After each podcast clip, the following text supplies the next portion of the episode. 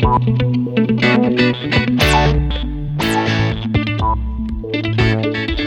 dieser Folge von Ein Gespräch unter Freunden reden Florian und ich erstmal über ein paar Finanztipps, weil da hat sich wieder einiges getan und danach über die kölschen oder rheinischen Grundgesetze. Also sei gespannt, schnall dich an, wir wählen uns an.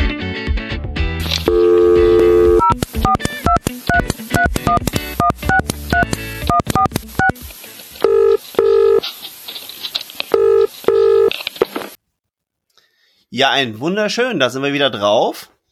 Das hier ist der Marco aus dem sonnigen Budenheim. Ich grüße dich. Ja, moin moin aus Hamburg, der Florian hier bei Gespräch unter Freunden. Es ist wieder ein sonniger Tag, der Himmel ist blau in Hamburg und die Hängematte hängt frei. genau, weil der arme ja? Florian trotz herrlichem Wetter wahrscheinlich im Studio ja. sitzen muss. Ja, ich muss, ich sitze mit dem Ritchie hier heute zusammen, der hat sich wieder eine Kippe angemacht, der raucht hier was zusammen, sag ich dir. Er sitzt ja, hier in dem rauchigen, ja, sitze ich hier in dem rauchigen Studio, aber äh, es hätte noch immer gut gegangen, ne? so ist es. Ne? Ich sicher das. Ah. Ich bin noch gar nicht richtig im Kölsch-Modus, vielleicht kommt es nee. noch im Laufe der Sendung. Hm. Also, mein lieber Florian, ich leg auch mal gleich los. Ich habe gar nicht so viele Power Learnings jetzt, weil ich, ich glaube, die Woche war so vollgepackt, die letzte, dass ich jetzt erstmal so ein bisschen aufarbeiten muss. Ähm, mhm.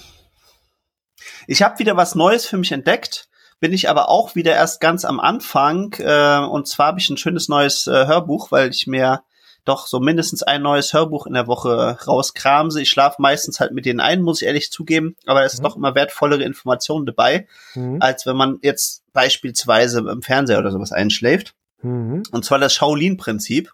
Mhm. Und das ist total spannend, weil da geht's wirklich noch mal um diese Entscheidungsprinzipien. Und er sagt, es gibt mhm. ja so im Groben und Ganzen zwei Lager.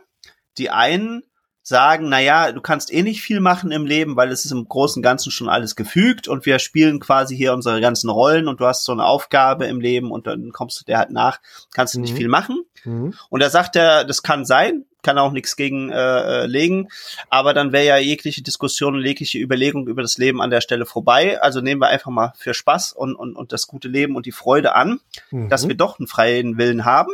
Mhm. Und da sagt er, das ist eben halt eine der Grundlagen der Shaolin. Und da bin ich jetzt halt gerade am Anfang, die sehr viel Wert eben auf, zum einen, da haben wir bestimmt schon mal drüber gesprochen, über schnelle Entscheidungen mhm.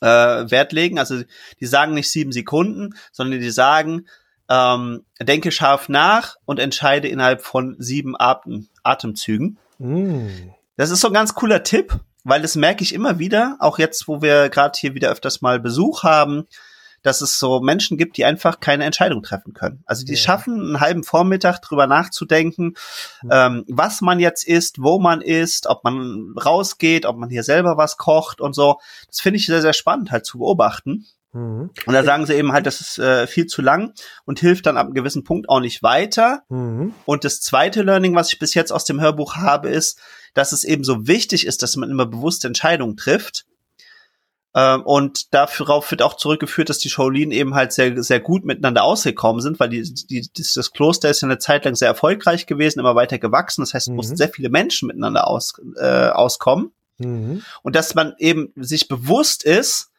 dass sicherlich viele Dinge im Leben passieren. Der Nachbar nervt einmal oder irgendjemand äh, provoziert einen und so.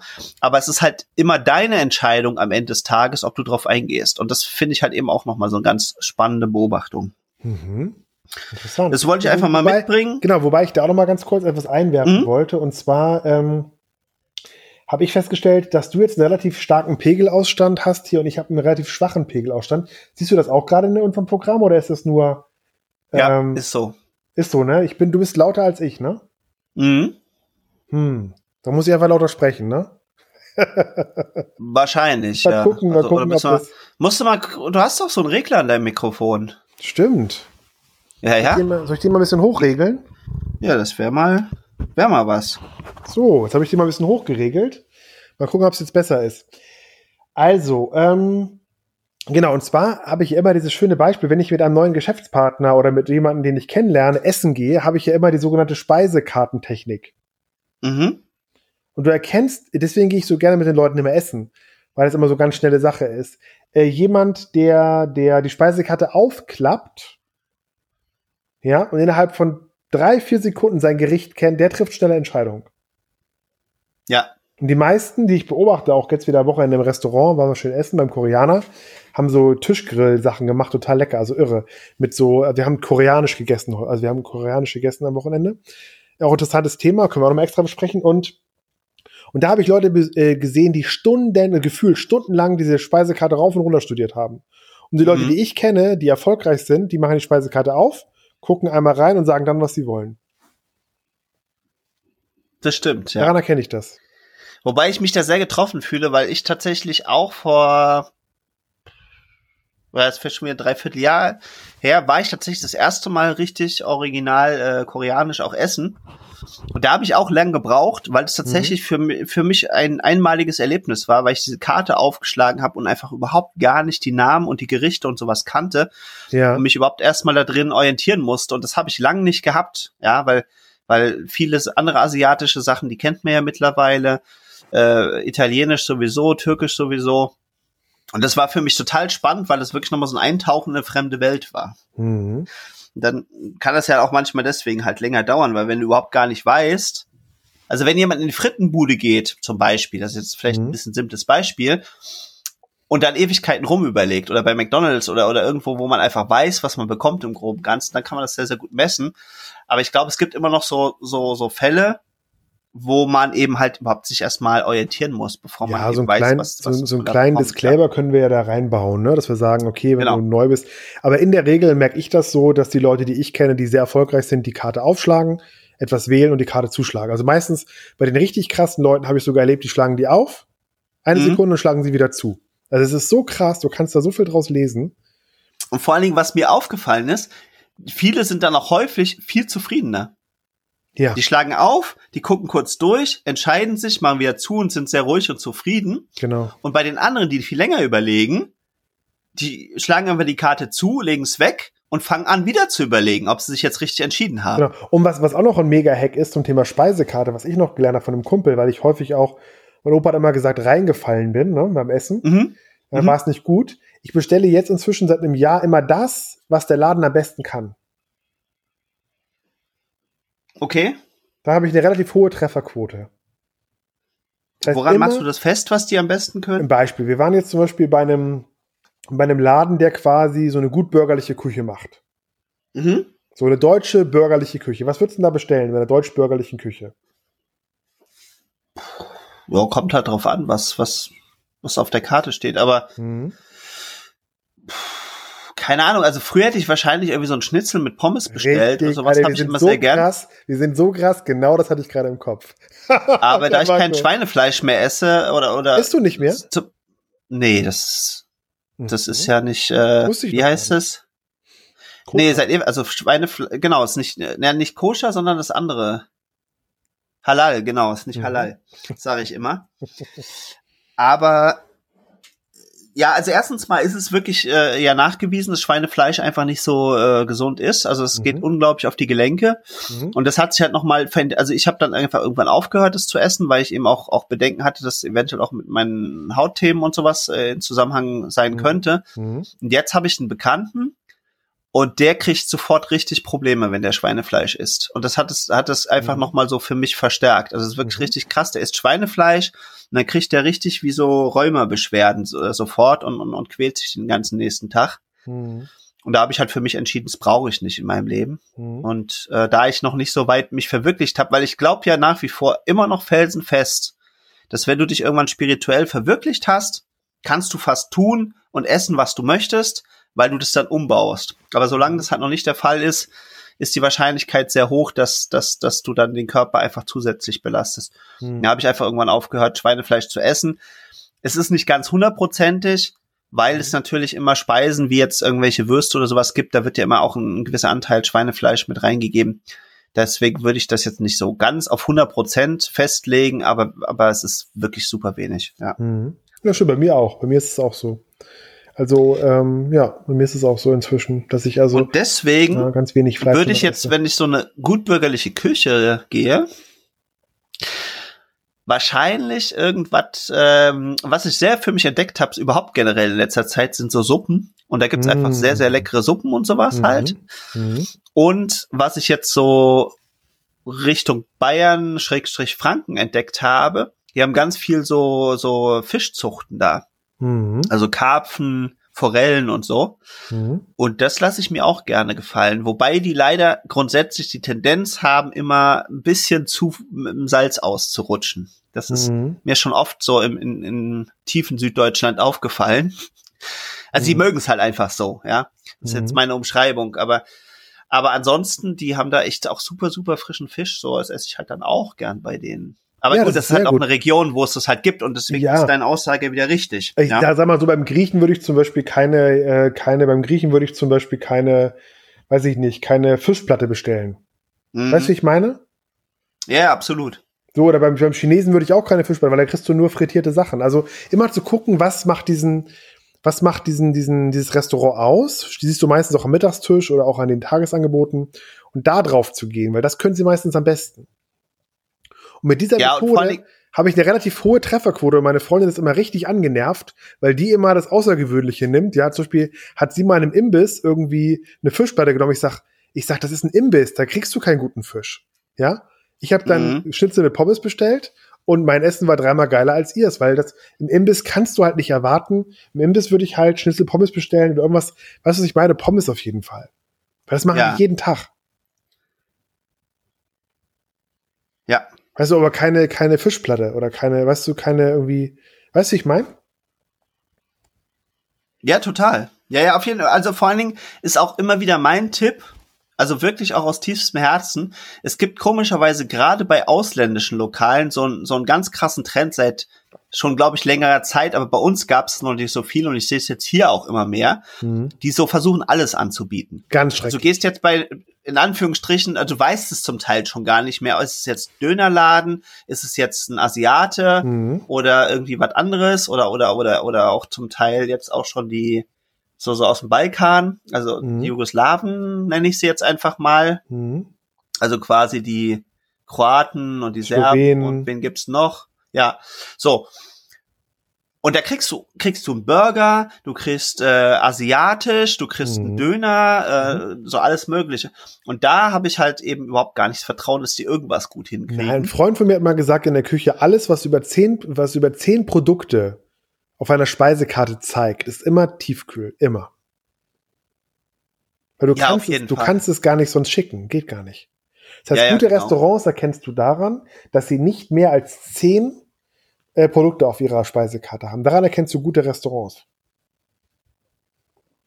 Achte mal drauf. Zum einen das, genau, oder die so eine Tageskarte haben, wo du einfach merkst, die haben halt wirklich jeden Tag dann irgendwas individuelles. So, so, ein, Tag, so ein Tagesmenü, ne, genau. Hm. Ja, oder generell, es gibt ja manche, die haben wirklich nur so eine Karte, wo jeden Tag oder, oder einmal mhm. in der mhm. Woche mit Kreide draufgeschrieben wird. Und wenn die sowas haben, ist tendenziell auch, auch in der Regel frisch, ja. Mhm. Und ähm, ja, einer meiner Lieblingstipps, klar, das können die natürlich nicht immer machen, aber äh, du merkst sehr, sehr häufig, wenn du so Sonderwünsche hast. Also mhm. wenn du mhm. sagst, könnt ihr vielleicht das und das weglassen oder eine mhm. andere Soße oder ein bisschen weniger oder so. Und wenn die da darauf eingehen können, dann ist in der Regel halt auch frisch. Mhm. Und wenn die kategorisch von vorne sagen, nee, wir haben das schon vorportioniert und sowas, dann weißt du ja auch schon, was, äh, was gespielt wird, ja. Genau, ja. Das sind so die Geheimtipps zum Thema Essen. Mhm. Gut, so, Bester. jetzt sind wir schon wieder ein bisschen äh, fortgeschritten. Also, ich fühle mich heute extrem äh, im höchsten Maße berufen, was zu äh, Finanzen und sowas ähm, zu sagen. Weil wir, wie gesagt, schon Weil, 13 haben. Ne? Wir müssen gucken, dass wir dann noch die, genau, die 10 Gesetze durchkriegen. Müssen im, äh, im Text durchkommen. Mhm. Folgendes, mein Lieber. Du wirst wahrscheinlich jetzt nicht ins äh, Freudenfeuer ausbrechen, wie es eigentlich sein müsste, aber ich habe dir das ja vorweg schon geschickt. Mhm und zwei anderen guten Freunden auch. Und zwar kenne ich seit Ewigkeiten, ich kenne ja auch sogar den, den, den Geschäftsführer von äh, SafeDroid hm. und habe das aber nie so richtig begriffen, was soll das eigentlich? Hm. Und ja, fand das so ganz nett und wollte ihn ja auch mal als Gast in äh, hier in unsere nette kleine Show einladen. Mal gucken, wann das klappt, weil mhm. die hatten jetzt ja ein ganz großes äh, ICO. Die haben ähm, quasi einen eigenen Coin, den SV D-Coin rausgebracht. Aha. Und dadurch wurde es wieder spannend. Und weil das sehr, sehr, sehr hoch gehandelt wurde, vorweg schon, habe ich natürlich da auch so einen, so einen kleineren Betrag mit rein investiert. Mhm. Und dadurch war das ganze Thema wieder spannend. Jetzt konnte ich ihn nicht in die Show einladen, weil er gesagt hat, wir sind so überrannt und Presseanfragen und alles, aber können wir gern machen. Also der wird noch mal in die Show kommen. Das ist das eine. Und jetzt äh, habe ich einfach nochmal nachgeguckt, ob jetzt der Coin äh, schon schon gehandelt wird und so weiter und so fort und bin da mal reingegangen und gesagt, du weißt ja was, eigentlich müsstest du dir auch mal diese App, die die schon seit bestimmt zwei, drei Jahren oder vielleicht sogar länger draußen haben, mhm. äh, die bei einigen Leuten extrem beliebt ist, wenigstens mal angucken, mit was für einer Firma hast du es da zu tun, was machen die eigentlich. Und das habe ich tatsächlich gestern getan in einer Mußestunde. Mhm. Und das richtig Geile ist, weil die haben das immer so erklärt, also du kannst eigentlich, also das heißt ja auch Safe Droid, das heißt, du hast quasi ein Droid, ein Programm, das dir beim Sparen hilft. Und zwar wollten die das so ein bisschen nett gestalten, dass du dir so Regeln setzen kannst. Also alles mhm. das, was so dieses Programm überprüfen kann. Zum ja. Beispiel, wenn Bayern gewinnt, wenn du Bayern-Fan bist, zum Beispiel vom Fußballclub oder so, dann spare ich fünf Euro. Mhm. So, und das hat für mich nicht so richtig viel Sinn gemacht. Es macht natürlich im Endeffekt schon Sinn, weil alles, was es tut, ist einfach dich ja zum, zum Sparen zu motivieren. Mhm. Und jetzt habe ich mir das angeguckt und du hast noch viel clevere Regeln. Und jetzt wird es nämlich für uns beiden, meine, äh, mein Lieber, nämlich jetzt richtig bin spannend. Ich aber gespannt wie ein Flitzebogen, ja, Marco. Richtig. Sehr, sehr schön, ich freue mich. Und zwar kannst du da tatsächlich so Regeln machen, wie wenn Geld auf mein Konto eingeht, dann mach dies und das und jenes. Das ist ja geil.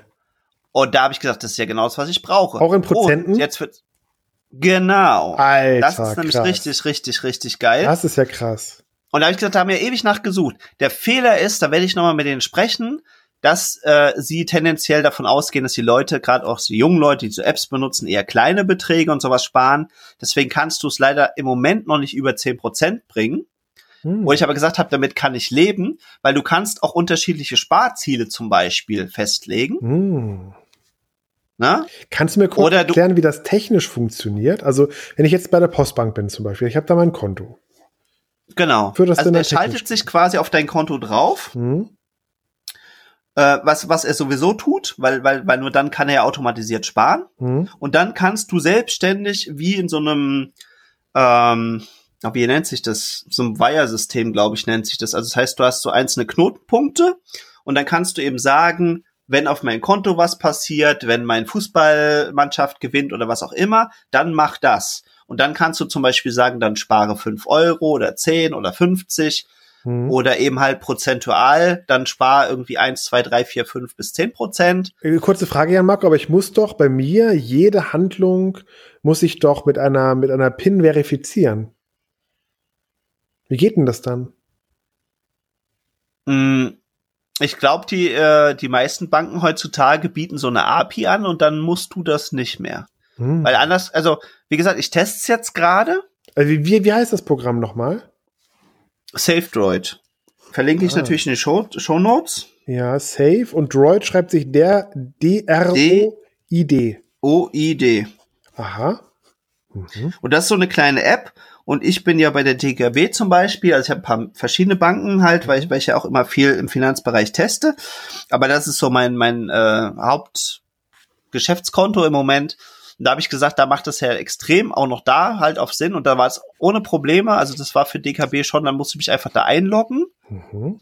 Und dann geht er quasi über die, die API, die die Bank zur Verfügung stellt. Mhm. Und dann kann er da eben halt was äh, wegspeichern. Also wie das genau funktioniert, ob das auf so einem virtuellen Konto stattfindet, das weiß ich nicht. Aber wie gesagt, das habe ich jetzt gerade laufen. Und Aber er beweist das nicht auf ein anderes Konto. Also er beweist das nicht auf ein anderes Konto. Dann. Das kann auch sein, dass es halt ein internes äh, äh Konto da, aber es kann eigentlich nur virtuell sein. Mhm. Müsst ihr mal nachgucken. Wie gesagt, das Spannende finde ich an der Stelle, wie gesagt, bin ich jetzt auch erst ganz neu drauf gestoßen, deswegen bin ich ja noch nicht ganz in die Tiefe reingegangen. Aber das Spannende daran finde ich, das ist nämlich genau das, was ich immer gesucht habe. Mhm. Weil ich kann jetzt nämlich verschiedene Geldtöpfe einfach benennen, ja, oder kann sagen, ich spare jetzt ganz konkret für eine Reise, kannst du beliebig viele Ziele anlegen, das ist auch ganz nett gemacht. Und dann kannst du eben da vollautomatisiert reinsparen. Das ist ja der mega. Das finde ich halt erstmal sehr, sehr spannend. Ja, super. Und äh, wenn das gut funktioniert, dann kann man das ja wirklich dahingehend aufborden, dass man halt wirklich sagt, hier ganz konsequent, das sind meine zehn Prozent, die in mein Fortbildungskonto reingehen, das sind die zehn Prozent, die in mein äh, Reisekonto reingehen, das sind die zehn Prozent, die in, äh, was, was haben wir als nächstes? Mhm. Gesundheit und Fitness reingehen, zum Beispiel in, in Investitionskonto und so weiter und so fort. Und damit hätte ich das automatisch abgedeckt. Weil wenn, wenn einfach Geldeingänge sind, dann kann ich mir das eben dementsprechend so aufteilen. Muss ich nicht Überweisung auf ein anderes Konto verifizieren? Ich verstehe das nicht, weil das muss doch eigentlich dann verifiziert werden, die, die Handlung. Also wenn ich jetzt sage, ich packe jetzt mal wegen 10 Euro von dem Postbankkonto auf ein anderes Konto, was Mhm. woanders liegt, meinetwegen bei der Sparkasse, dann muss das doch angewiesen werden oder geht das so? Im Grunde könnte es wie eine Art Lastschrift äh, dann quasi sein, ne? so eine Art Lastschrift, Das, das ist, Sammelüberweisung das oder ist so. meine Annahme. Ja. Mhm. Ne? Weil da musst du ja auch keine PIN oder TAN oder irgendwas eingeben, sondern dann wird ja auch das einfach abgebucht und das wird so funktionieren, dass du dich einmal verifizierst, das musst du schon machen. Also die können nicht einfach so auf dein Konto zugreifen. Mhm. Dann verifizierst du das aber, also zumindest bei der DKB, ich kann jetzt nicht sagen, wie es bei allen Banken ist, aber die haben eine ganze Liste an Banken, die du direkt auswählen konntest, mit denen Mhm. sie wohl direkt zusammenarbeiten. Ja. Und dann musst du einmal deine Online-Banking-Zugangsdaten da Und was kostet das Programm? Das ist kostenfrei. Warum machen die Jungs das? Die machen das, weil die dann äh, irgendwann das werbefinanziert äh, machen. Also die Mhm. bieten dir dann eben halt zusätzlich andere Sachen ein oder geben dir halt dann regelmäßig so Spartipps noch. Was ich was, guck zum Beispiel mal, ähm, dass vielleicht hast du noch alte Sachen, die möchtest du gerne verkaufen. Wir haben einen Partner, der nennt sich Rebuy. Weißt du, dann- genau, wei- weißt du, was, was der geilste Spartipp ist, den ich je gelernt habe, Jan Marco? Mhm. Der, der größte. Mhm. Frage immer, ob du das irgendwie günstiger kriegen kannst. Okay. Musst du mal machen. Mach das mal eine Woche. Ich habe das letzte Woche wieder gemerkt. Mhm. Das ist mir siedenheiß wieder eingefallen, dass ich das eigentlich schon wieder vergessen habe. Aber das macht ein Kumpel Ja. von mir. Der fragt einfach jedes Mal nach, gibt es irgendwie einen Boni? Kann ich irgendwo hier Rabatt kriegen? Wenn du nicht fragst, wie heißt aber dieser schöne Satz, wer nicht fra fragt, fliegt Economy. Weil nämlich immer nur die Fragen nach einem Upgrade. Weißt du, kann ich ein Upgrade kriegen im Flugzeug? Ja, Deswegen die, die nicht fragen, fliegen Economy. das stimmt. Das, Das, heißt, stimmt. frage ja. immer, und ich habe es jetzt diverse Male schon gehabt, äh, wo du einfach Mhm. fragst, mal, habt ihr einen Rabatt? Gibt es irgendwie eine Aktion? Kann ich irgendwo was sparen?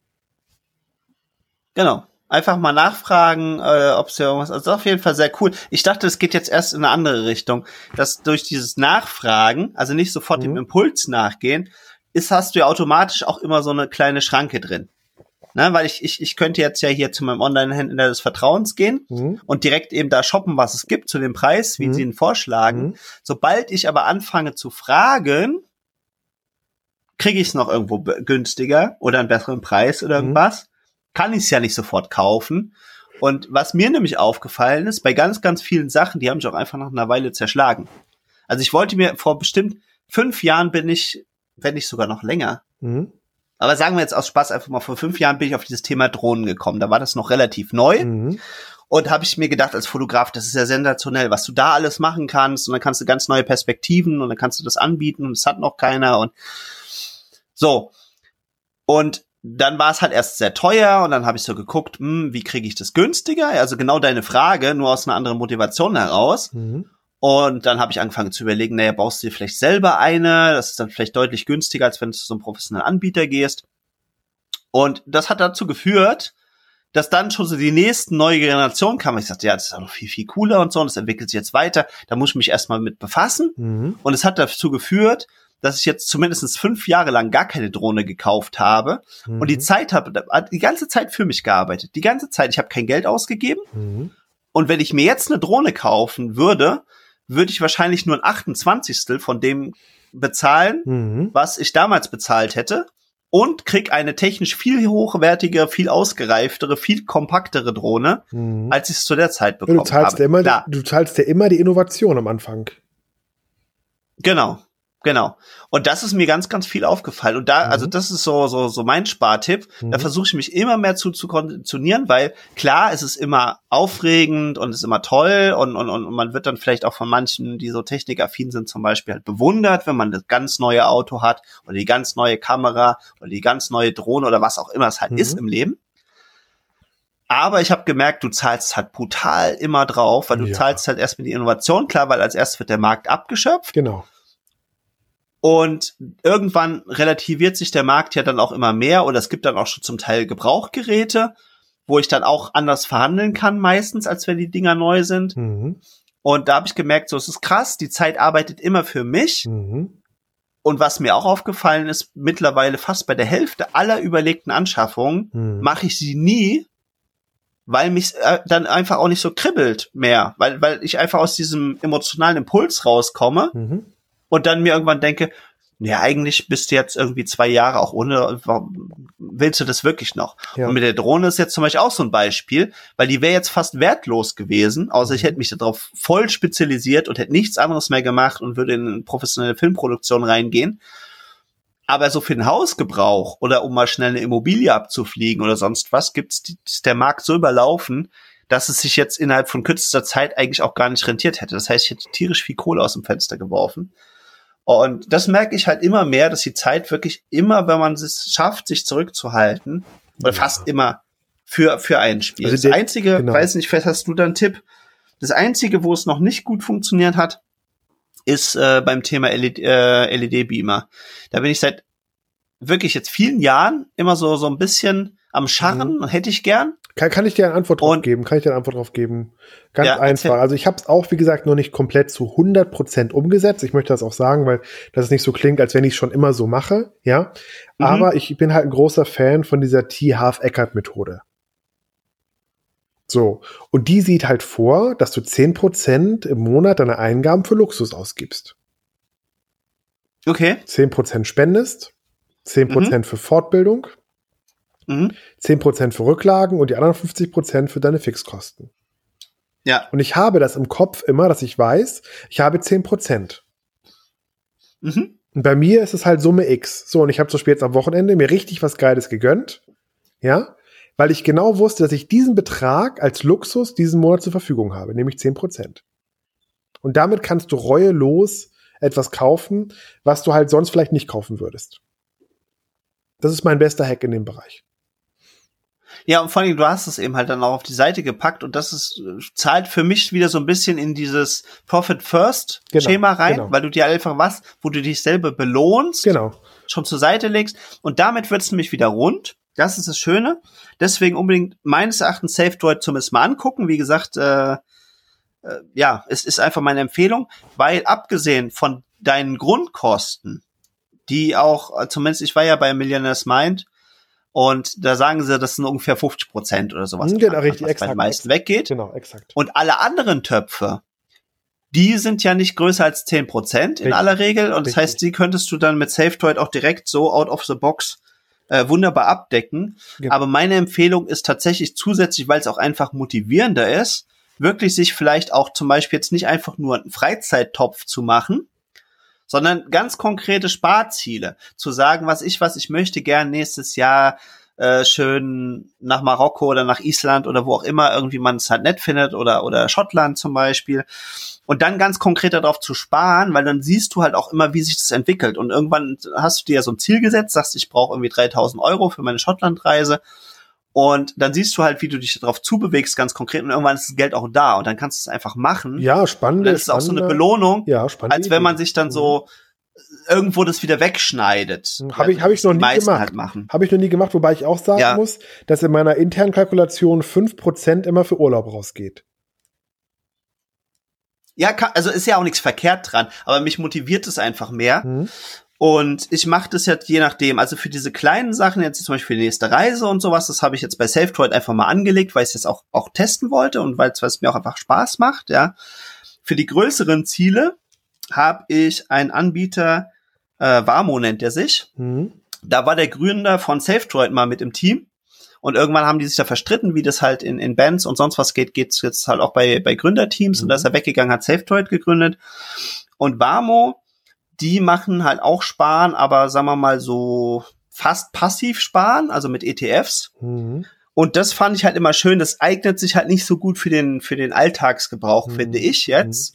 Und die haben auch nicht so intelligente Tools wie das SafeDroid dafür. Mhm. Da kannst du halt eher so klasse Sparpläne und sowas machen. Mhm. Aber das Prinzip ist halt das gleiche, nur da musst du es halt von vornherein festlegen. Aber das mache ich jetzt eben auch, weil ich, ich habe ja zum Beispiel vor, halt meinen Retreat irgendwann zu bauen. Da habe ich jetzt einfach einen festen Plan da drin und da läuft, also habe ich erstmal einen größeren Betrag eingezahlt, dass der sich einfach da äh, entwickeln kann. Mhm.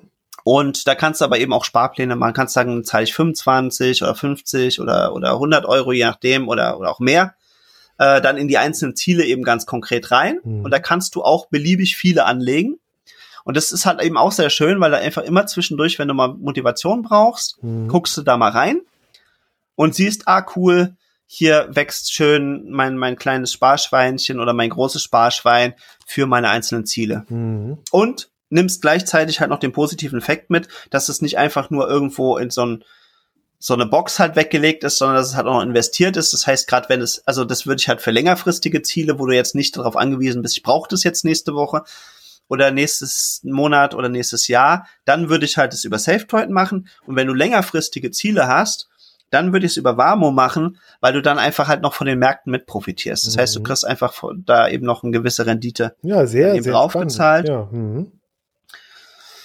Und weil ich einfach neugierig bin, habe ich jetzt noch zwei verschiedene Sachen dazu getestet. Will ich jetzt nicht so groß aufblasen, weil ich merke, dass, dass das Thema eigentlich wahrscheinlich mindestens Aber eine wir, komplette wir, können Sendung das, wir können hat. das ja machen, dann können wir die Kölner Grundgesetze ja nächste Folge machen.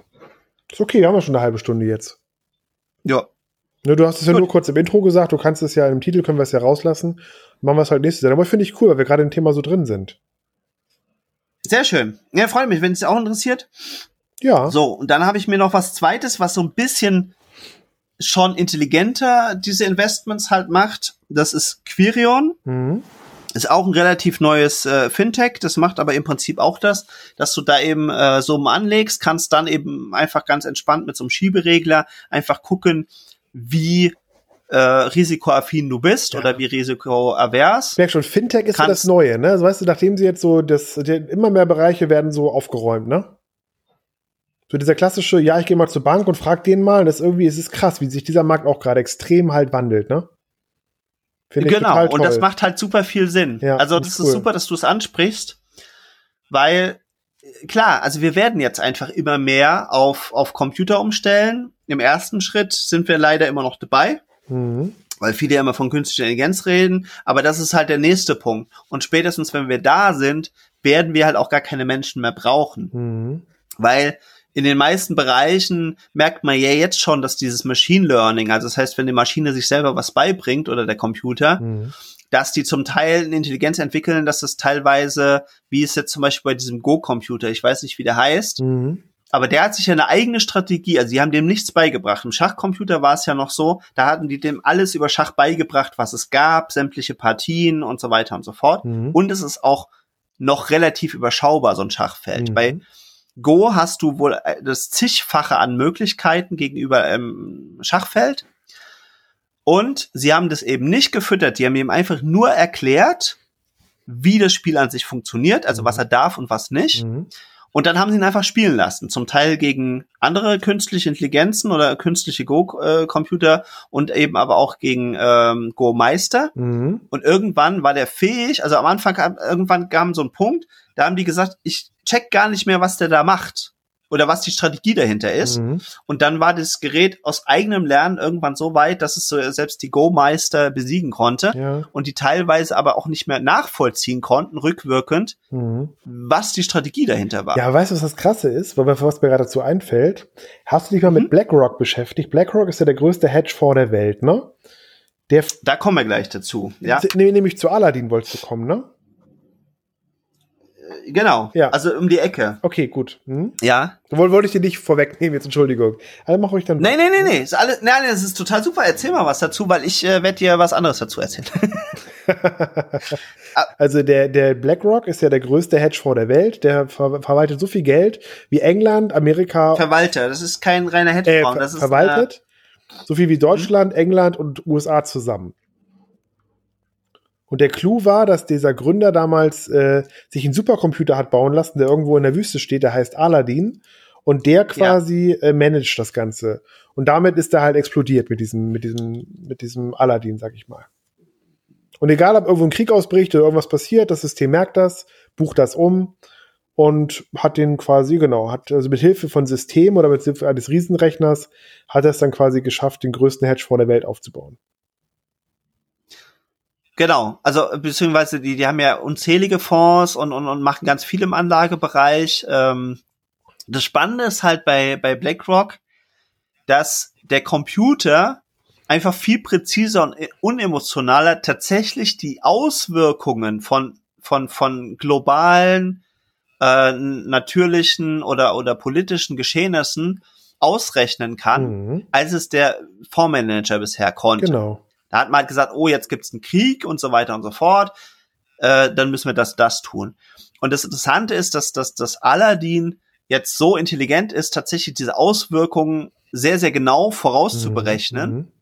Und dementsprechend die eben halt wissen, wie zurückhalten müssen wir jetzt eigentlich sein. Mhm. Oder wird es sehr wahrscheinlich gar keine Auswirkungen auf die Märkte mhm. haben äh, wo andere vielleicht dann die Investments erstmal rausziehen, mhm. weil sie das nicht einschätzen können. Genau. Und Aladdin hat dann ist natürlich da äh, im Vorteil, weil es eben auch sehr unemotional ist. Genau. Und das ist so erfolgreich, dass die eben halt mittlerweile das sogar als äh, ein Service für andere Banken anbieten. Wahnsinn, ja, das ist die also Weiterentwicklung, ne? Richtig, richtig spannend. Mhm. So. Und das ist cool, dass du BlackRock angesprochen hast, weil BlackRock ähm, hat alles Mögliche aber tatsächlich haben die noch nicht so richtig was im Bereich Fintech gehabt. Mhm. Und jetzt kommt es schön zusammen. Und das ist mein dritter. Na gut, wenn Safe heute zuzählen, wäre es jetzt der vierte. Aber jetzt von diesen Anlage-Anbietern äh, kommen wir jetzt zum dritten. Und das ist äh, Scalable.capital. Mhm. Die kommen irgendwie unten so aus dem ähm, na, baden-württembergischen oder, oder, oder Münchner Raum. Schwabenländle. Ja, also äh, genau, entweder sind es Schwaben oder ich, ich glaube sogar, die kommen eher sogar aus, aus dem Münchner mhm, Raum. Mhm. Die haben auch äh, finanziell äh, ja doch spannenden Hintergrund, also die kommen von Goldman Sachs. Mhm. Und haben einen Mathematiker dazu genommen. Mhm. Und die haben eben auch eigene Algorithmen entwickelt, versuchen die Kosten so, so gering wie möglich zu halten mhm. und waren von ihrer Idee so spannend, und es ist das erste Mal in der Geschichte, mhm. dass BlackRock gesagt hat, das ist so interessant und es fehlt uns in unserem Portfolio. Wir investieren da rein. Also die sind jetzt quasi auch an, an, an uh, Scalable Capital investiert. Ja, wobei ja BlackRock die überall machen, Anteile hält. Ne? Also BlackRock soll nach meinen Angaben eigentlich in allen großen Konzernen mit mindestens zwei drei Prozent drin sein. Genau. Das heißt, es reicht meistens ein Anruf von denen irgendwo, keine Ahnung, pass auf, halt mal den Ball flach.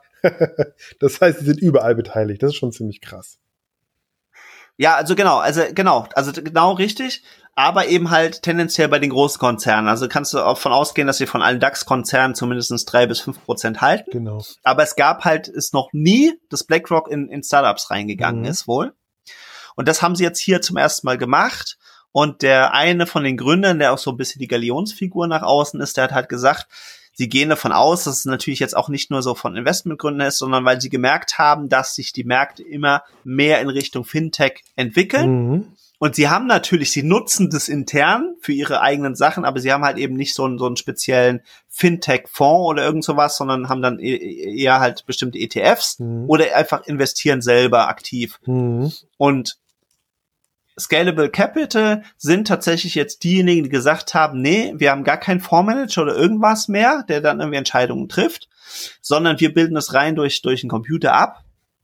Und sie meinen das jetzt halt in den ersten fünf Jahren, wo, wo sie jetzt am Markt aktiv sind, dass sie tatsächlich auch sehr, sehr gute Entscheidungen treffen konnten und tatsächlich aufgrund ihrer hochentwickelten ähm, Algorithmen mhm. tatsächlich äh, auch oftmals sehr schnell Kapital rausziehen konnten, wenn es gefährlich wurde. Mhm. Weil sie sagen, in den Zeiten investieren wir dann halt mal eine, eine, eine Phase lang nicht mhm. und gehen dann eben wieder rein und vernichten dadurch weniger Kapital. Mhm. Und insofern haben wir eben, also die, die handeln wirklich aktiv.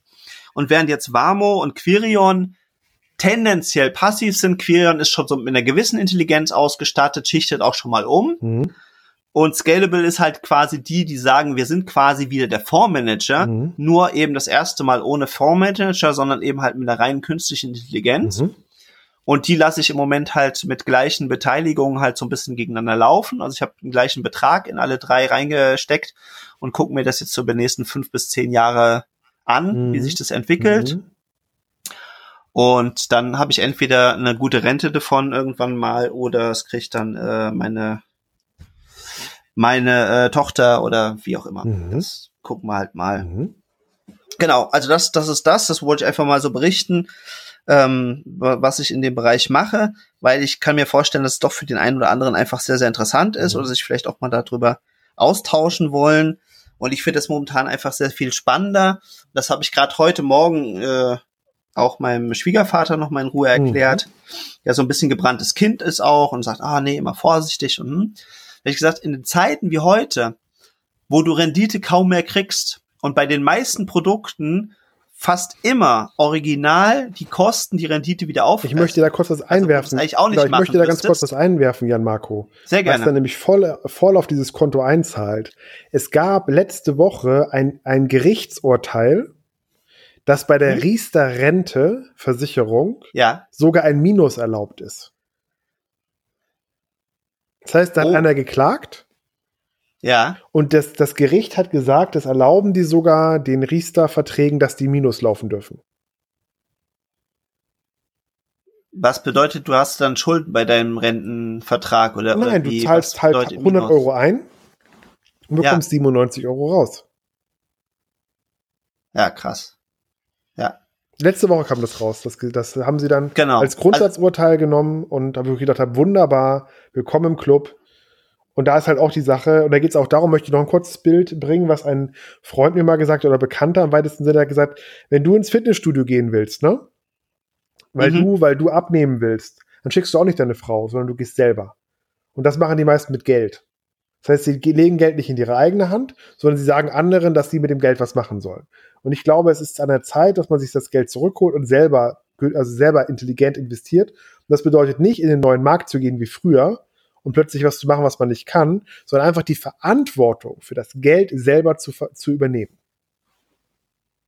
Genau.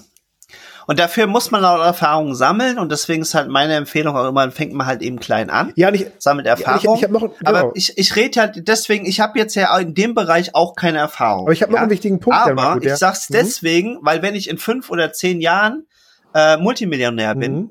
dann kommen natürlich alle und sagen, ja, warum hast du mir das damals nicht erzählt? Natürlich muss jeder für sich selber mhm. die äh, Entscheidung treffen. Mhm. Und natürlich setze ich mich damit wahrscheinlich auch überdurchschnittlich auseinander, weil es mir einfach Spaß macht. Mhm. Gerade insbesondere im, im, so seit, seit ich in den Kryptowährungen mal ein bisschen Cash wieder zum, zum Spielen und Ausprobieren halt generieren konnte, mhm. macht es mir natürlich halt noch mehr Spaß. Aber ich glaube gerade halt solche Anlageformen oder solche Sparformen, wie ich, wo wir jetzt gerade drüber geredet haben, sind deswegen so interessant, weil die schon so ein bisschen Set-and-Forget-Systeme sind. Mhm, definitiv wenn du eine gewisse Laufzeit hast. Richtig. Weil also zumindest über alle Zeiten statistisch haben ja die Indizes so zwischen fünf und zehn Prozent mhm, gebracht. Genau. Aber klar, ist natürlich richtig, das, das, das werfen mir auch dann einige vor, oder, oder das heißt, werfen vor, oder werfen halt als, als kritischen Einwurf rein und sagen, ja, ja, Marco, aber was ist denn, wenn deine Tochter dann 18 ist zum Beispiel und du willst das Geld haben? Und da sage ich, klar, das geht natürlich nicht. Das kann natürlich sein, äh, dass genau in der Phase, wo sie dann 18 wird, zum Beispiel, dass es dann halt runtergeht. Da muss man dann eben halt drauf gucken. Aber das ist ja wieder das Schöne, wenn du eben halt eine flexible Anlageform hast, wie zum Beispiel ein Fonds, der aber viel günstiger ist. Und das ist wichtig, dass die günstig sein müssen, dass sie nach Möglichkeit keine Ausgabeaufschläge haben und auch nur geringe Kosten dann kannst du sie ja auch immer handeln. Das heißt, wenn du dann einfach merkst, was ich, was wenn die 17 ist, dann ist irgendwie ein Peak, dann kannst du es vielleicht auch schon mal ein Jahr früher rausnehmen. Mhm. Oder äh, du musst dann halt noch mal eins, zwei Jahre liegen lassen, ja. wenn der Markt dann gerade runter genau. ist. Das muss man halt mit einberechnen. Genau, wobei ich, genau, wobei ich, ein, einen Punkt da noch sagen möchte, Jan Marco, den ich ganz wichtig finde. Ja. Äh, es geht bei mhm. Investitionen, mhm. das habe ich auch von dem Kunden mal gelernt, nicht immer nur darum, in, so du kannst auch in dich investieren. Das heißt, zehn Prozent nach THF Eckert soll man ja am Monat für die Weiterbildung ausgeben. Das Konto soll auch leer sein am Monatsende. Also 10% ja. deiner Einnahmen in Weiterbildung. Und wenn du dir halt Genau. digitale Assets aufbaust oder halt eine eigene Marke aufbaust, kannst du halt auch darin investieren. Weil wenn du nämlich besser wirst, kannst du den Stundenlohn erhöhen, du kannst besser verhandeln bei deinem Arbeitgeber oder du kannst besser verhandeln bei deinen Kunden, weil du deinen Wert erhöht hast durch das Wissen, was du gekauft hast. Also auch Mhm. da nochmal offen zu sein. Nicht, oh, ich nehme jetzt irgendein ETF, ich packe da ein bisschen Geld rein, sondern auch zu sagen, hey, vielleicht kann ich mit dem Geld mir ja auch einen Kurs kaufen oder auch irgendwas lernen oder irgendwie besser werden oder so. Oder mir eine eigene digitale Marke aufbauen. Weißt du, wie ich meine? Ja. Das ist ja noch ein ganz wichtiger Punkt, Ja, den total. viele beim Ja, ja. Investieren immer vergessen. Wenn jemand sagt, ja, ich habe jetzt 30.000 Euro, würde ich dem sagen, investier es lieber in dich und in deine Firma, anstatt es irgendwo anzulegen, weil das Geld, das, das ist, ist nicht viel für, zum Investieren. Investieren würde ich ab 100.000. Also ich persönlich jetzt. Nach dem Kenntnisstand, den ich jetzt aktuell habe. Alles darunter Mhm. ist im Grunde, ähm, kannst du in deine persönliche Weiterbildung stecken. Oder in deine eigene Firma. Weil das ist ja auch ein Asset, was du dir aufbaust. Ja, aber äh, also ich sehe es ein bisschen anders. Also ich, im? Grunde würde ich dir Mhm. zustimmen. Ja, ich, ich sehe es ein bisschen anders, weil das ist meines Erachtens eben halt auch ein Muskel, den du trainierst. Mhm. Und wenn du jetzt anfängst, dir halt auch im Investmentbereich ein Asset oder oder oder oder ein gewisses Know-how aufzubauen, Mhm. dann hast du es dann, wenn du viel Geld hast. Wenn du viel Geld aufbaust und hast es dann nicht, kannst du es dann auch nicht. Das heißt, dann wirst du auch wieder zu irgendeinem Berater gehen. Und das ist halt Ach, eine stimmt, ganz wichtige recht, Sache, die ich halt recht. gelernt ja, stimmt, Das ist auch habe. ein wichtiger Punkt. Mhm. Die Reichen haben nicht die besseren Berater zwingend. Mhm. Man glaubt das immer, Die, Reichen ja, haben weil die man dann ja auch immer Systeme. nur die sieht, bei denen alles gut geht. Mhm. Aber wenn du dir anguckst, wie viele erfolgreiche Schauspieler, Sportler und so, die echt viel, viel Geld haben, wie schnell die wieder pleite sind, das ist für mich immer der beste Beweis, Mhm. dass die eben auch keine besseren Berater haben und die haben das schnell das Geld gemacht, weil sie einen geilen Skill haben. Und da gebe ich dir recht. Wenn du, wenn, du- wenn du gute Fähigkeiten hast, kannst du damit viel Geld Mhm. machen. Deswegen solltest du da immer rein investieren. Wenn du dann aber nicht gelernt hast, mit Geld umzugehen bis dahin, Mhm.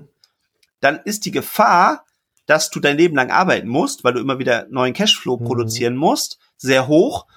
Oder du verdaddelst vielleicht sogar im schlimmsten Fall, weil irgendwann wirst du ja anfangen mal das Geld, klar, du kannst auch rumliegen lassen, wie, wie Ja, äh, Eckhard Tolle, ja, der hat ja Millionen gemacht und weiß gar nicht, was aber er Jan Marco, das ist das Wichtige, das wollte ich nur mal dazu sagen. Es geht ja um Weiterbildung. Mhm. Und ich habe zum Ja. Beispiel letztes Jahr knapp irgendwie 300 Euro in Weiterbildung ausgegeben in dem Bereich Ja. Geld. Und du kannst dich bei Geld ja auch weiterbilden. Richtig, aber du musst es halt eben auch tun. Das ist einfach, wenn du, wenn du als Sportler fit werden willst, dann kannst du viele Bücher Ja, für lesen, aber aber du musst auch- irgendwann auch mal anfangen Ja, zu aber das trainieren. gehört für mich aber auch in den Bereich der Weiterbildung, weil wenn du lernst, was Geld ist, wie man Geld einsetzt, es gibt so viele tolle Bücher über Geld, die man grundsätzlich erstmal Ja. lernt oder die, also was für, für mich ein Riesenhebel war, war zum Beispiel, dass ich den- den Unterschied nicht kannte zwischen erfolgreich, Geld, vermögend, dir das mal klar zu kriegen. Also überhaupt diese ganzen, diese ganzen Geldthemen überhaupt mal auf den Punkt zu bringen oder das Thema Geld mit den Freunden zu besprechen, weil es ja normalerweise ein Tabu ist, was man verdient oder so. Ja, das ist natürlich, das ist natürlich eine Also- ganz also- wichtige Also Grundlage. genau, Das genau. Also mir geht auch- es darum, mehr die Grundlagen erstmal zu schaffen, bevor man dann, und da gebe ich Mhm. dir hundertprozentig recht, und da muss ich mich immer wieder auch wieder selber dran erinnern, das natürlich dann selber auch umzusetzen. Klar, Stichwort Peer-to-Peer-Kredite und so weiter und so fort. Aber erstmal die Grundlage überhaupt zu schaffen. Und ich bin erschrocken, dass ich trotz Wirtschaftsgymnasium eigentlich erst mit Anfang 30, also vor etwa sieben Jahren, damit angefangen, mich überhaupt erstmal mit dem Thema Geld zu beschäftigen. Ja, man lernt es ja auch nirgends. Ja, aber das- vernünftig. Wo ja, lernst ja. du denn das vernünftig? Ich meine, klar, wir haben in der Schule zum Glück, in Anführungsstrichen, ja wenigstens mal so ein Börsenspiel und so ein paar Sachen. Ja, also, also Aber so richtig, wirklich lernst du das nirgendwo, außer du, du Ja. tust es halt im Endeffekt auch, ja.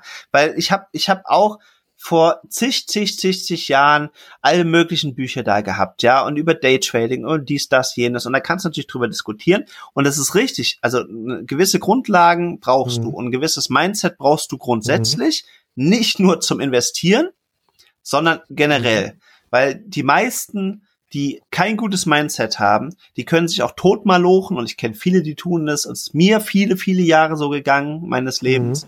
Ich hatte einfach die falschen Mindsets und da war es egal, ob ich investiert habe oder ob ich gearbeitet Mhm. habe. Es ist nicht viel bei rumgekommen. Ja. Warum? Weil, weil diese Grundlage Genau. nicht da war. Also, also lege die Grundlage. Also da gebe ich dir Genau. absolut Was, recht. Welche Zahl ich übrigens auch noch mal ganz krass finde, die habe ich gestern gelesen. Ähm, weißt du, wenn Menschen in, in die Rente gehen, ne?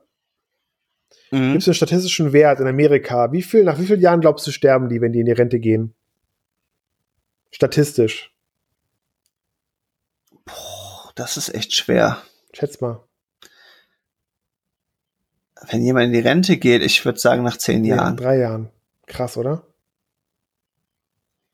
Der Wert hat mich auch umgehauen. Der Echt? Wert hat mich auch umgehauen, ja. Statistisch. Was wird Ist ganz schön kurz, ne? Also das war mal so, das war ja auch mal so angelegt und deswegen haben wir so riesen Probleme auch in den Rentenkassen, weil das eben nicht mehr so aufgab. Weil früher war es echt so, da haben die Leute eben maximal noch fünf Jahre oder sieben Jahre oder sowas ja, gehabt. Werde ich jetzt gestern in dem Buch Aber gelesen ich habe, kann das nicht Jahren, bestätigen. Ja. In dem Buch, was ich jetzt gerade lese. Also meine meine Urgroßmutter ist schon 96 geworden. Meine äh, Großmutter ist Naja, aber die Männer gehen da früher. fast 90 Mhm. geworden. Mein Opa ist 81 geworden. Meine Schwiegergroßmutter, wenn ich sie so nennen kann, ist jetzt 86. Also in, in Amerika. Also also der bei Wert, uns in der der Familie. Wert kommt aus Amerika, den ich gelesen habe. Also da steht irgendwie in Amerika steht drin, dass das, dass, dass äh, eine relativ hohe Quote der Menschen drei, genau drei Jahre nach der, nachdem sie ins Rentenalter gegangen sind, sterben. Vielleicht haben die in Amer- Amerika Hm. ein höheres Rentenalter, keine Ahnung. Weiß ich nicht. Ich fand den Wert auf jeden Fall krass. Ja, also also was auf jeden Fall stimmt, äh, ist, äh, dass dass das vielen Leuten wirklich extrem schlecht geht. Also das ist halt eben so dieses äh, für mich so ein inhaltlicher Widerspruch, Mhm. weil klar, was macht denn das in der Regel, wenn du in Rente gehst? Es fällt erst, du fährst erstmal ein riesen riesen Loch. Warum hören die ganzen Politiker nicht Ja, auf? nicht mehr gebraucht. was, was wird ja immer wieder Genau. diskutiert jedes Jahr? Warum tritt die Merkel wieder an? Warum tritt sie wieder an? Weil, weil da, da gibt's nichts dahinter. Wenn du so ein Amt ausfüllst, dann kannst du keine natürlichen, guten Freundschaften Hm. pflegen. Tendenziell musst du jedem misstrauen, weil das ist dann ein politischer Gegner und wenn es ein politischer Freund ist, kann es sein, dass er sich dann trotzdem wieder irgendwann gegen dich wendet und so weiter und so Mhm. fort. Und du hast alles diesem Amt geopfert zum Beispiel, deswegen, also es ist halt noch extremer. Und das ist ja das, was äh, Richard David Brecht äh, auch, auch mal so schön gesagt hat in einem Interview mit Thilo Jung, Im, Let im letzten. dass die meisten so ganz sich, also auch Helmut Mhm. Kohl, der wollte ja auch nicht gehen, obwohl der ja auch noch Visionen hatte und so weiter und so fort, aber der wollte halt auch nicht Mhm. gehen, hatte aber im Prinzip ausgedient. Und danach ist der richtig wie so ein, wie so ein, wie so ein alter Elefant quasi einfach brutal schnell gealtert, weil plötzlich einfach all seine ganze Welt ist zusammengebrochen, er hat nichts mehr zu tun, er hatte keine, keine Aufgaben mehr, der ganze Zuspruch, alles, was du vorher gehabt, fällt zusammen. Das sind jetzt die Extreme. Aber bei Gysi ja? ist ja genau andersrum. Gysi bleibt ja immer noch am, der ist 72 jetzt. Der ist immer noch taufrisch, Genau. weil er von Bühne zu Bühne rennt. Sagen wir es mal, setzen wir mal in Klammern, was er da macht. Das ist erstmal jetzt egal, aber der rennt von Bühne zu Bühne, von Auftritt zu Auftritt. Aber sag mal, welchen, äh, welches Interview mit Precht meinst du? Das letzte Woche? Von, das neue von Thilo Jung oder das alte? Er hat nämlich gerade ein neues. Das war das vorangegangen, das habe ich nämlich noch mal geguckt danach. Oder Genau. hast du das neue geguckt jetzt oder das alte? Das beide. Ich habe ich hab erst das Neue geguckt und dann habe ich äh, war das direkt irgendwie miteinander wieder verlinkt, das wie alte so ist, gut? aufgenommen. Dann habe ich gesagt, da gucke ich noch mal rein. Das alte gut? Ja, Äh, nee, ich finde beide das neue auch? Ja, dann tue ich, tue ich mir das neue nämlich auch noch mal rein. Also wenn wenn also für Menschen, die es so ein bisschen interessiert, wie sich unter Umständen diese Welt weiterentwickelt und und wo das alles mal hingehen kann. Ich will jetzt nicht behaupten, dass er jetzt der Weise vom Fels ist, der, der irgendwie eine Glaskugel hat und sieht, wie Mhm. das ist. Aber für Menschen, die sich tatsächlich darüber mal ein bisschen ernsthaft Gedanken Mhm. machen wollen, ist er im Moment derjenige, der die aller, aller, allerbesten Antworten Mhm. gibt. Muss nicht recht haben mit allem und man kann gerne sich auch eine eigene Meinung bilden. Aber ich habe das Gefühl, die Masse und auch insbesondere ansonsten so unsere Politiker und alle, die haben alle ihre Agenten. Und das ist sehr schön. Da, das hat er, glaube ich, auch in einem dieser beiden Interviews gesagt. Was unterscheidet den, den CEO von irgendeiner großen Aktiengesellschaft von dem Vorstand eines mittelständischen was Unternehmens? Der CEO tut die Dinge richtig. Mhm. Und der Geschäftsführer eines mittelständischen Unternehmens tut die richtigen Dinge. Weil es bei, bei Sehr denen, gut. Also es hat so eine Sehr geil. Effizienz versus Effektivitätsfrage, weil da geht's immer nur um Quartalsthemen Mhm. beim CEO. Der muss jedes Quartal, komme was wolle, gute Zahlen vorlegen, dann sind die Aktionäre happy, bleibt Mhm. er im Amt. Sind die Aktionäre nicht happy, geht er. Ja? Mittelständischer Unternehmer kann sich das überhaupt nicht erlauben. Weil, oder was heißt, er könnte es sich vielleicht auch erlauben, aber der möchte ja eigentlich sicherstellen, dass sein Unternehmen noch lange, lange lebt Und die meisten CEOs, und da gibt's ja auch Originalzitate mhm. dazu, ja, also es haben viele bestätigt, die, die da auch Zugang haben, dass die alle irgendwann sagen, ach du, ich bin total froh, dass ich in ein paar Jahren hier raus bin, dann kriege ich meine Abfindung, meine Rente und so weiter und so fort, weil die auch zum Teil wissen, was für Mist sie halt mhm. verzapfen. Und, und sie müssen es aber, weil es systemimmanent mhm. ist, ja, also das ist eine Vorgabe des Systems. Sie müssen immer wieder auf eine kurze Frist mhm. performen. Und genau das ist das Problem, das muss der Politiker eben auch. Mhm. Der kann sich keine schöngeistigen Ideen machen und großartige mhm. Visionen spinnen und sagen, ich möchte gerne 10, in 20, in 30 Jahren irgendwie da und da mal mhm. stehen. Der, der einzige, der jetzt mir bekannt ist, das muss nicht der einzigste sein, der das so ein bisschen wenigstens mhm. getan hat, war, war Schröder in, in meiner ja, mit Welt. Mit Agenda 2010. Mit seiner Agenda ja. 2010 und sowas. Also hat er ja zumindest mal so einen Horizont mhm. aufgemacht. Das ist ganz, ganz selten. Und heutzutage macht das keiner mhm. mehr, sondern in der Regel werden permanent Umfragen gemacht. Und so wie sich der Wind gerade mhm. dreht, wird mhm. erzählt, weil es geht nur darum, dass du die nächste Wahl wieder gewinnst und dass es irgendwie mhm. weitergeht. Und, und alles, was darüber hinausgeht, ist ganz mhm. nett, aber da hast du ja um, unter Umständen gar nichts mhm. mit zu tun. Und vielleicht ist es ja sogar das Bescheidenste, was du erreichen mhm. kannst, weil es könnte ja sein, dass du jetzt deine Ziele nicht mhm. erreichst, aber du setzt die richtigen, äh, richtigen mhm. Weichen und die richtigen Schienen und dann könnte ja dein Nachfolger davon profitieren, und das ist ja das, was viele jetzt zum Beispiel bei Trump genau. äh, sagen. Der profitiert jetzt ganz viel davon, was Obama in die richtige Richtung gelenkt genau. hat. Und jetzt kann er da hingehen und sagt, ich bin der Superunternehmer und der Sonnenkönig und so weiter und so fort. Weiß ich nicht, ob so ist. Dafür kenne ich mich mhm. mit, mit Wirtschaftspolitik in den USA und, und, und generell mit Politik in den USA mhm. zu wenig aus, um das wirklich mhm. zu beurteilen. Dazu aber auch super spannend das Interview äh, das ich schon mal erwähnt habe mit Arnold Schwarzenegger, weil der erzählt da mich mal eine ganze Menge, was er so gemacht hat in seiner Amtszeit. Welches, also Sachen, die wir hier auch nicht so mitkriegen. Du? Das ist mit einem Jugendfreund ja. von ihm, der ist irgendwie Journalist, so ein älteres äh, Kerlchen, nenne ich ihn jetzt einfach mal. Also es ist wirklich halt so eine ganz schmale ja. Brust im Verhältnis zum, zum Schwarzenegger, der da ja. sitzt mit seiner dicken Gürtelschnalle und den dicken Ring. Mhm. Äh, kann ich dir noch mal raussuchen. Dann schreibe ich mir das gerade mal auf. Mhm. Precht einmal und einmal Schwarzen. Ja, Marco, jetzt ist die, jetzt ist, durch, durch das in die Shownotes. Jetzt ist die Stunde schon wieder rum, mein Bester. Es ist unglaublich, wie das immer geht. Ja, wir sind auch so ein bisschen vom Thema abgewichen. Also wie gesagt, ich erwähne es deswegen, weil mir wichtig ist, dass die Leute es wissen. Dann guckt ihr es euch an. Wenn es was für euch ist, dann macht es. Und wenn es nichts für euch ist äh, oder ihr das noch abwarten wollt, dann wartet ihr halt noch ab. Also auch das ist, ist durchaus okay. Und das letzte, was wir immer mal angesprochen haben und tatsächlich noch nie so eindeutig in dieser Show mhm. erwähnt haben, waren diese Peer-to-Peer-Kredite. Du bist da irgendwann mal mit mhm. angekommen. Mich hat es gleich so ein bisschen angespitzt, weil, weil ich das eben auch von anderen Leuten, ich habe ja auch vom Collier Barkhorn das Buch gelesen und, und mittlerweile äh, noch ein weiteres, wo es ganz gezielt um diese Peer-to-Peer-Kredite mhm. und sowas ging. Und ich wollte es einfach mal ausprobieren.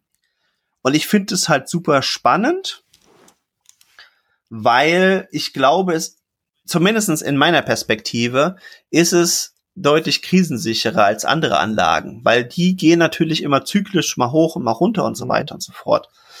Ich glaube aber grundsätzlich, Kredite wird es immer genau. geben. Und ich glaube auch grundsätzlich, dass die Leute ähm, in, in Zeiten, wo es vielleicht ein bisschen mit der Wirtschaft runtergeht, dann aber auch wieder Geld brauchen, weil sie entweder Chancen wittern, irgendwo günstig einzusteigen oder weil sie irgendwie investieren wollen oder weil sie, also ich meine jetzt mit Einsteigen gar nicht nur jetzt klassische Investments, sondern viele warten ja auch bewusst auf Krisenzeiten und sagen, oh, jetzt kaufe ich mir endlich mal meine Immobilie oder jetzt finanziere ich die, weil ich die jetzt einfach zu viel besseren Konditionen kriege als jetzt in so einer momentanen tendenziell eher schon Richtung Immobilienblase, wo es eigentlich nach oben hin keine Grenzen mehr gibt und viele schon äh, mir gesagt haben, also das Haus, wo ich gerade drin wohne, hätte ich zu dem Preis, was es jetzt wert ist, nicht mhm. mehr gekauft. Ja, stimmt, das stimmt, ja. So.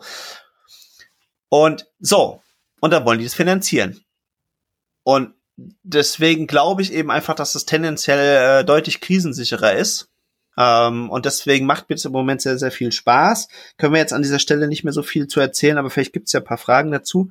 Und ich mache das im Moment mit Mintos. Und das will ich ganz kurz nur offenlegen, warum ich das mache. Ich habe den Eindruck, auch wenn die relativ jung noch am Markt sind und es gibt ältere, dass die sich am schnellsten mhm. weiterentwickeln und dass die ähm, dir anbieten, dass du international Kredite mhm. vergibst. Das musst du nicht. Aber du hast die Möglichkeit, mittlerweile in zig Regionen überall auf diesem Planeten eben halt äh, Kredite mhm. zu vergeben. Du kannst ganz klein einsteigen, ab 10 ja. Euro. Ähm, und das kann man sich so vorstellen, quasi wie so ein Crowdfunding, ja, oder, oder was gibt's noch andere? Also, ne, also sammeln viele, um Projekt mhm. zu finanzieren. Und da sammeln eben halt ganz viele, um Kredite zu mhm. finanzieren. Und ich krieg fast jede Woche Mitteilung, dass wieder eine neue Bank sich äh, Mintos angeschlossen hat oder mit denen jetzt mhm. zusammenarbeitet. Und das ist hochspannend und du kannst da eben Kredite in allen Bereichen mhm. vergeben. Mhm. Du kannst dich mehr absichern, du kannst dich weniger absichern. Es gibt viele Banken, die bieten auch eine Rückkaufgarantie. Das, also das heißt, du kannst mindestens gar kein mhm. Geld verlieren. Das heißt, wenn der Kredit mal ausfallen sollte, hast du natürlich keine Rendite gemacht, aber bekommst eben halt dein, dein Kapital voll mhm. zurückgezahlt. Und du kannst zum Beispiel sagen, ich möchte nur dahin Kredite vergeben, die mit Sachwerten hinterlegt sind. Also wenn jemand ein Auto finanzieren möchte, eine Immobilie, ein Unternehmen oder sowas, weil auch da hast du halt natürlich mehr Sicherheit, weil auch wenn der irgendwann mal ausfallen sollte als, mhm. als Kreditnehmer, ähm, ist immer noch ein Sachwert mhm. da dem, der wird dann halt versteigert, wie es eben halt so geht in der Welt. Und insofern hast du eben da natürlich auch eine deutlich bessere Chance, dass das eben halt dann äh, mhm. auch, auch zumindestens ein Teil von dem investierten ja, cool. Geld zurückkriegt. Ja, Marco, wie wollen wir denn die Sendung nennen? Übrigens nur mal ganz kurz äh, fürs Protokoll. Es ist eine Wohltat, äh, deine neue Mikrofonstimme zu hören. Einfach nochmal für, ich habe dich jetzt hier auf zwei Kopfhörern, also auf einem Kopfhörer komplett drauf und es ist eine absolute Wohltat. Ich sag's einfach nochmal, deine Stimme jetzt über diesen Kopfhörer hier zu hören. Weil ich habe das Gefühl, dass das Mikrofon einiges ausmacht, was du jetzt hast. Ich merke es einfach nochmal, ich will es einfach nochmal sagen gerade. Ja. Ich bin gespannt. Äh, auch da freue ich mich sehr über äh, Rückmeldungen, weil wir hatten in letzter Zeit einige technische Probleme. Und äh, da begab es sich äh, so, dass, dass ich das Gefühl hatte, dass in den letzten zwei oder, oder vielleicht sogar drei Folgen der Sound einfach so ein bisschen abgesunken ist. Deswegen habe ich jetzt nochmal in neue Mikrofone mhm. investiert. Und wo wir gerade vom Problem sprechen, ist natürlich ein bisschen spät. Ich wollte, eigentlich hatte ich mir fest vorgenommen, dass ich am Anfang der Sendung mhm. gleich anspreche. Leider ist unsere WhatsApp-Gruppe korruptiert worden vor, ja, jetzt auch schon ein paar Wochen. Also da kamen dann plötzlich irgendwelche Sexanbieter und sowas rein. Das hat zum einen zu viel Freude ja. äh, gesorgt, äh, hat aber auch dafür gesorgt, dass eins, zwei die Gruppe dann mhm. verlassen haben. Es gibt die Gruppe noch und sie lebt und es werden da auch immer Fragen gestellt. Und, und wenn jetzt einer oder die andere von den Hörern und Hörerinnen Interesse hat, in die Gruppe zu kommen, dann schreibt uns bitte direkt an. Entweder über Facebook, über eine direkte Nachricht oder übers Kontaktformular auf der Webseite. Ihr findet unsere Kontaktdaten. Dann seid ihr herzlich eingeladen, damit reinzukommen. Nur ich kann die im Moment leider nicht öffentlich irgendwo rausgeben, weil mittlerweile das als äh, Werbeplattform auch für die äh, schwarzen oh. Hüte, wie man im, äh, im SEO sagt. Na, ist egal. Die Black Hats nämlich mittlerweile auch das als Werbekanal für sich äh, entdeckt haben und jetzt eben anfangen, eben in äh, WhatsApp-Gruppen reinzugehen und da ihren Spam Super. zu posten. Jan Marco. Wollte ich einfach nur mal gesagt haben, für die, cool. die interessiert sind. Wie nennen wir die Sendung?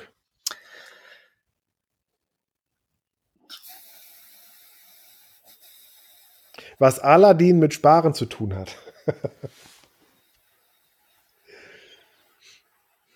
hm? Ja, Ne?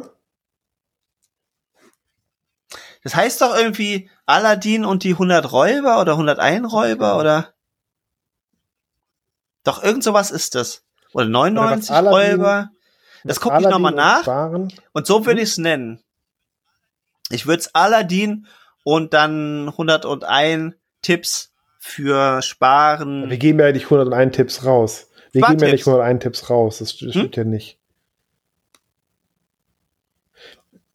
Ja, aber, aber wir können sagen, was Aladdin und Sparen verbindet. 101, das ist wieder so ein Nutzenversprechen, was wir nicht einhalten. Und ich ja, mag dieses, Click, das, dieses Clickbait auch nicht. Das, inzwischen fängt der NDR damit auch an. Ich finde das ganz schrecklich. Ich gucke da und denke so, ja, wann kommt denn das endlich? Und dann lese ich in den Kommentaren, Achtung, Clickbait, das kommt überhaupt nicht vor.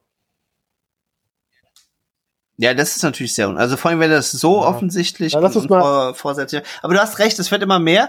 Das, ähm, hast du diesen Beitrag mal gesehen über Bento ja, von Jan Böhmermann?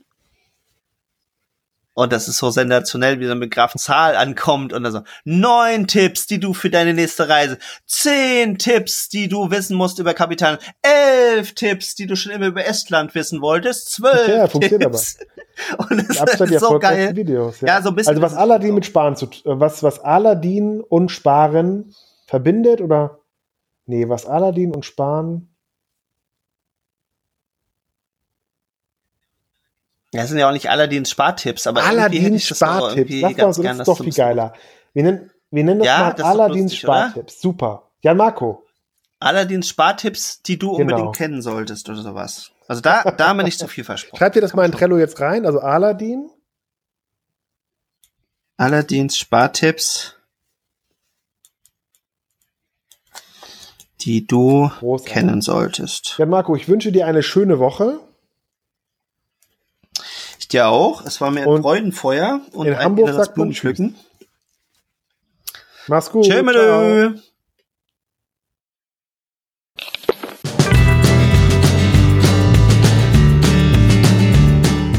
Hey, super, dass du diese Folge ganz bis zum Ende gehört hast. Florian und ich freuen uns, dass du mit dabei warst. Alle Infos, Folgen und Shownotes findest du unter dem Shortlink eguf.li-podcast. Hast du Fragen oder möchtest mit uns ins Gespräch kommen? Dann komm uns doch auf Facebook besuchen. Am einfachsten findest du unsere Facebook-Seite unter dem Shortlink eguf.li-fb oder komm in unsere WhatsApp-Gruppe. Diese findest du unter eguf.li-whatsapp. Wir freuen uns auf dich. Jeden Mittwoch und jeden Sonntag wartet eine frische Folge auf dich. Sei doch auch in der nächsten Folge wieder mit dabei. Dein Florian und dein Jan Marco.